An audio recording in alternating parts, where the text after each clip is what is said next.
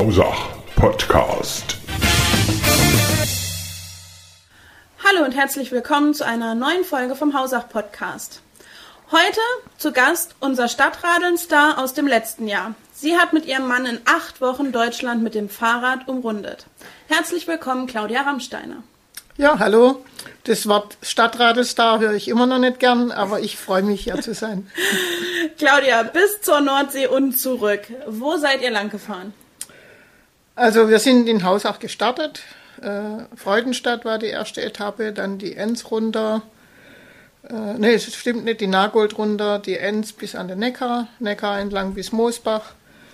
Moosbach, von Moosbach aus dann längs durch Hessen bis Bad Karlshafen, das ist die nördlichste Stadt von Hessen, der Fulda entlang weiter bis Hannover-Münden. Dort beginnt die Weser, die geht dann 500 Kilometer bis zur Nordsee hoch, bis Bremerhaven. Äh, dann der Elbe entlang wieder runter bis Magdeburg, also über Hamburg, Magdeburg und kurz nach Magdeburg dann äh, Richtung Süden der Saale entlang, hinauf ins Fichtelgebirge, übers Fichtelgebirge runter, dann an der Naab entlang bis Regensburg. Ja, und dann waren wir wieder an der Donau, wo vor 16 Jahren unsere Radleidenschaft begonnen hat. Da haben wir die erste Tour gemacht äh, bis Deggendorf und dann der Isar entlang, München auf bis Bad Tölz und am Bodensee, Königssee-Radweg dann bis zum Bodensee, Bodensee entlang, äh, Högau, Bar, wieder heim. Wieder Richtung Heimat. Mhm. Wie viele Kilometer habt ihr insgesamt erradelt? Also wir haben ausgerechnet, dass es so etwa 3500 sein werde und daheim an der Garage haben wir 3974, äh, nee, 3474, also knapp 3500. Ja.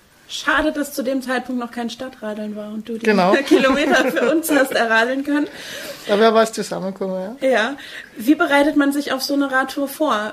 Plant man da die Strecken vorab schon ganz genau? Ist man da spontan? Habt ihr Unterkünfte vorher schon gebucht?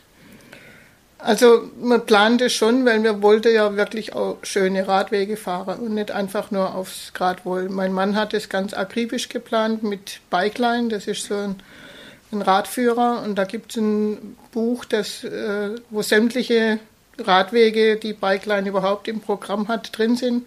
Und anhand von diesem Buch hat er einfach die schönste Route ausgesucht. Das kam ursprünglich eigentlich daher, ich wollte mal gern die Elbe machen. Und wir haben mit der Bahn so viel Katastrophales erlebt, dass mein Mann auf keinen Fall mehr mit dem Rad mit der Bahn fahren wollte. Gut, und dann hat er gesagt, aber Elbe ist natürlich ein bisschen weiter weg, da kommt man ja nur mit der Bahn hin oder zurück. Und dann hat er mal angefangen, jeden Abend zu planen. Ich habe gar nicht genau gewusst, was er macht. Er hat einfach nur immer Bücher gewälzt und geschrieben. Und dann kam er irgendwann und hat gesagt, also acht Wochen bräuchte man, hätte so lange Zeit. Na gut, und dann hat man halt geguckt, dass man so lange Urlaub kriegt. Und dann ging es halt rund um Deutschland. Ja, schön. Aber du wusstest vorher dann, wo ungefähr ihr langfahrt oder war das dann tagtäglich eine Überraschung? Nein, nein, das wusste man schon. Ja. ja das wusste man schon. Und äh, Formbuche tut man da nichts, weil man würde sich viel zu sehr unter Druck setzen. Ja. Es kann ja irgendwann mal was passieren oder irgendwo gefällt es einem und da will man eine Nacht bleiben und dann ging das alles nicht, wenn man das alles vorbucht. Also wir haben immer nur von einem Tag auf der andere gebucht. Immer abends hingesetzt und geschaut, was man mag, was für Steigungen sind, was könnte man angucken. Und, und nach dem setzt man ja. dann etwa fest, wie weit man kommt. Und dann sucht man dort Unterkunft. Ja. Und wie viele Kilometer seid ihr so pro Tag ungefähr gefahren? Also wir haben gerechnet mit 60 Kilometer pro okay. Tag äh, durchschnittlich. Äh, meistens war es mehr und dann haben wir uns praktisch immer mal wieder einen Ruhetag herausgefahren. Also in Bremerhaven waren wir drei Tage. In Cuxhaven war man einen Tag, in Magdeburg war man, wenn man einen Ruhetag macht. Ja. Und ihr wart mit dem E-Bike unterwegs. Ja. Was für Erfahrungen habt ihr mit Ladestationen gemacht? Gibt es mittlerweile überall Lademöglichkeiten für E-Bike? Haben wir untertags gar nicht braucht. Also ja. wir haben einen 500 Watt Akku und der hat einfach gut gereicht. Manchmal war es ein bisschen knapp, dann hat man auch mal gespart und hat auf der Ebene mal ohne Unterstützung äh, getreten, damit man dann nachher für die Steigung noch sicher genug hatte. Und mit einer E-Bike-Ladestation, das ist gar nicht so wild, weil jede Wirtschaft hat eine Steckdose. Und Und die sind auch bereit, dann ja, die Fahrradfahrer also überhaupt zu kein unterstützen. Problem. Also ja. wir hätte überall laden können, wenn man, wenn man hätte müssen. Aber es ist auch so gegangen. Was aber interessant war, im Norden hat jedes zweite Hotel Angst gehabt, dass unsere Akkus auf dem Zimmer explodieren. Da musste man immer, also mir natürlich sowieso lieber in der Fahrradgarage geladen, aber manchmal haben sie dann die Akkus auch mitgenommen in irgendeinen Gepäckraum oder so. Und als wir wieder in den Süden kamen, war das überhaupt kein Problem. Okay. Da bilden sich dann doch Unterschiede Ja, zwischen genau. Nord- und Süddeutschland. Ich vermute mal, dass das irgendwie so Dehoga dann ist, da- dass da irgendeiner mal eine Mail loslässt, Achtung, die sind äh, explosionsgefährdet und alle Hotels springen da dann drauf an. Im Süden war es überhaupt kein Problem. Und es ist auch nie einer explodiert in den acht Wochen. Gott sei Dank. ähm, was für Eindrücke hattest du vom Radwegenetz in Deutschland? Ähm, gibt's da, haben wir ein gutes Netz? Gibt es Verbesserungsmöglichkeiten? Wie ist die Beschilderung oder die ähm, Also da Substanz haben wir, der wir haben es natürlich auch nach, den, nach der Radwege ausgesucht. Äh, die waren alle richtig gut, waren gut beschildert. Ähm, was auffiel, war, dass äh, besonders in Hessen und in den neuen Bundesländern äh, Elbe, Saale gab es sehr, sehr viele Rastplätze und sehr viel auch überdachte Unterstände. Das gibt es zum Beispiel in Baden-Württemberg wenig und in Bayern so gut wie gar nicht. Aber es- Beschilderung und Netz war überall gut. Das Einzige, wo es gefehlt hat, war zwischen Fichtelgebirge und Regensburg. Da sind wir dann mit Komoot gefahren. Und dort merkt man auch einfach, dass das kein Radland ist. Also da haben die, die Wirtschaften auch keine Radunterstellmöglichkeiten, die, die äh, Gasthäuser. Da gibt's keine gute Beschilderung. Und wenn man irgendjemand fragt, weiß überhaupt niemand was vom Radweg. Also ist tatsächlich in diesem Stück war es kein Radland. Es war aber nur 60 Kilometer. Ja, okay. Und die Radwege generell, sind die gerade Corona-bedingt wahrscheinlich überlaufen, überfüllt oder was, hast, was habt ihr da für Erfahrungen gemacht? Nur, nur der Bodensee-Radweg. Ja. Äh, Bodensee-Königssee war auch gut was los. Seit es die E-Bikes gibt, traut sich das halt so mancher zu, der sich es früher noch nicht zugetraut hat. Wir sind es vor neun Jahren noch äh, ohne E-Bike gefahren und äh, haben jetzt Respekt vor uns gehabt, was wir damals geleistet haben. Aber also da war auch gut was los. War überall schon was los, aber nicht überlaufen. Also war kein Problem, nur am Bodensee. Bodensee war, war furchtbar. Und gab es unvorhergesehene Pannen auf eurer Tour, auf die ihr vielleicht gar nicht vorbereitet wart? Ja, wir hatten überhaupt keinen Platten, aber vier Speichebrüche.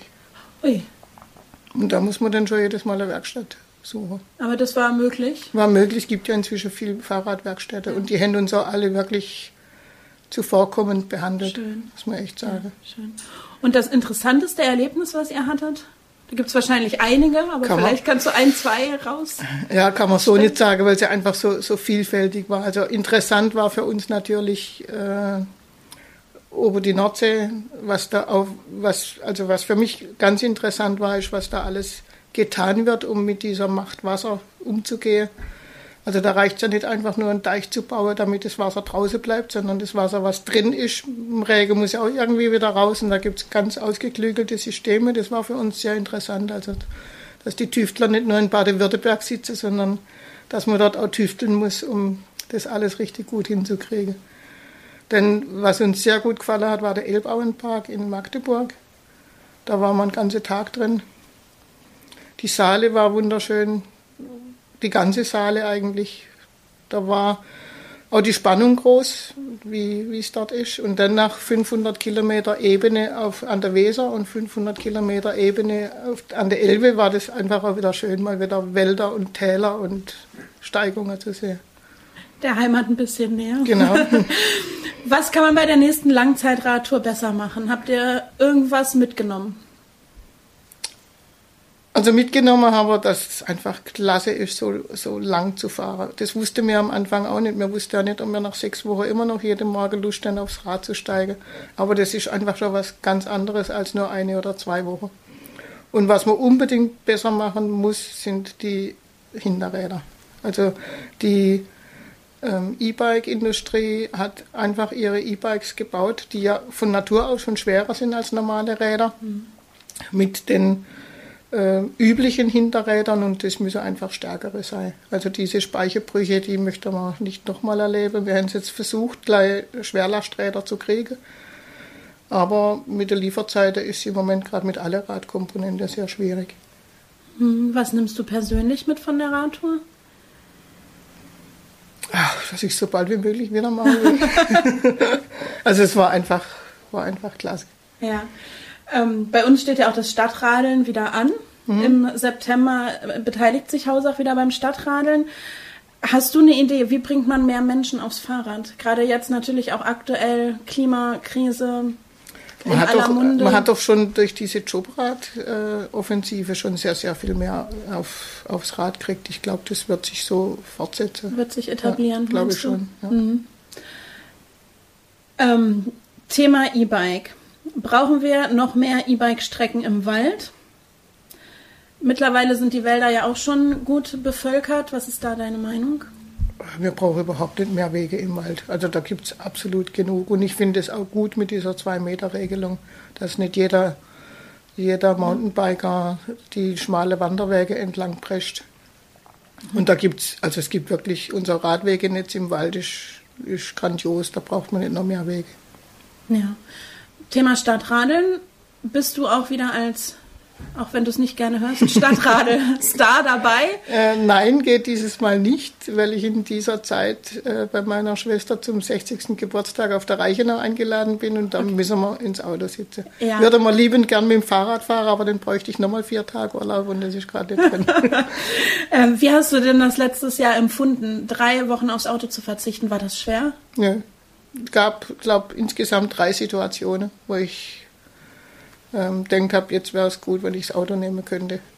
Mal ein Paket zur Post bringen, das war mit dem Fahrrad nicht ganz einfach. Aber sonst, ne, ich fahre ja sowieso immer lieber mit dem Fahrrad als mit dem Auto. Ja, also das heißt, wir brauchen dieses Jahr dringend noch jemand anders, der genau. für Hausach als Stadtradelstar ins Rennen geht. Ähm, was kannst du denn empfehlen? Wie macht man es möglich, drei Wochen aufs Rad zu verzichten? Braucht man einen Fahrradanhänger vielleicht sogar? Das wäre nicht schlecht. Das wäre sicher nicht schlecht. Also ich gehe nur einmal in der Woche eigentlich einkaufen am Samstag, ähm, wenn man das dann alles in Fahrradtasche unterbringen, unterbringen will oder auch mal, wenn man ein Kasten Bier oder so holen will, wäre ein Fahrradhänger natürlich nicht schlecht. Da habe ich es tatsächlich so gemacht, dass ich die Sache dann vorher einkauft habe, genügend, dass ich gewusst habe, das reicht die drei, die drei Wochen. Ja. So, zum Schluss, liebe Claudia, dürfen sich die Leute hier bei uns noch was wünschen? Hast du noch einen äh, speziellen Wunsch an die Fahrradindustrie, an ähm, Gemeinden, Kommunen zum Thema Fahrrad? Was kann verbessert werden? Was kann vielleicht auch hier in Hausach noch verbessert werden?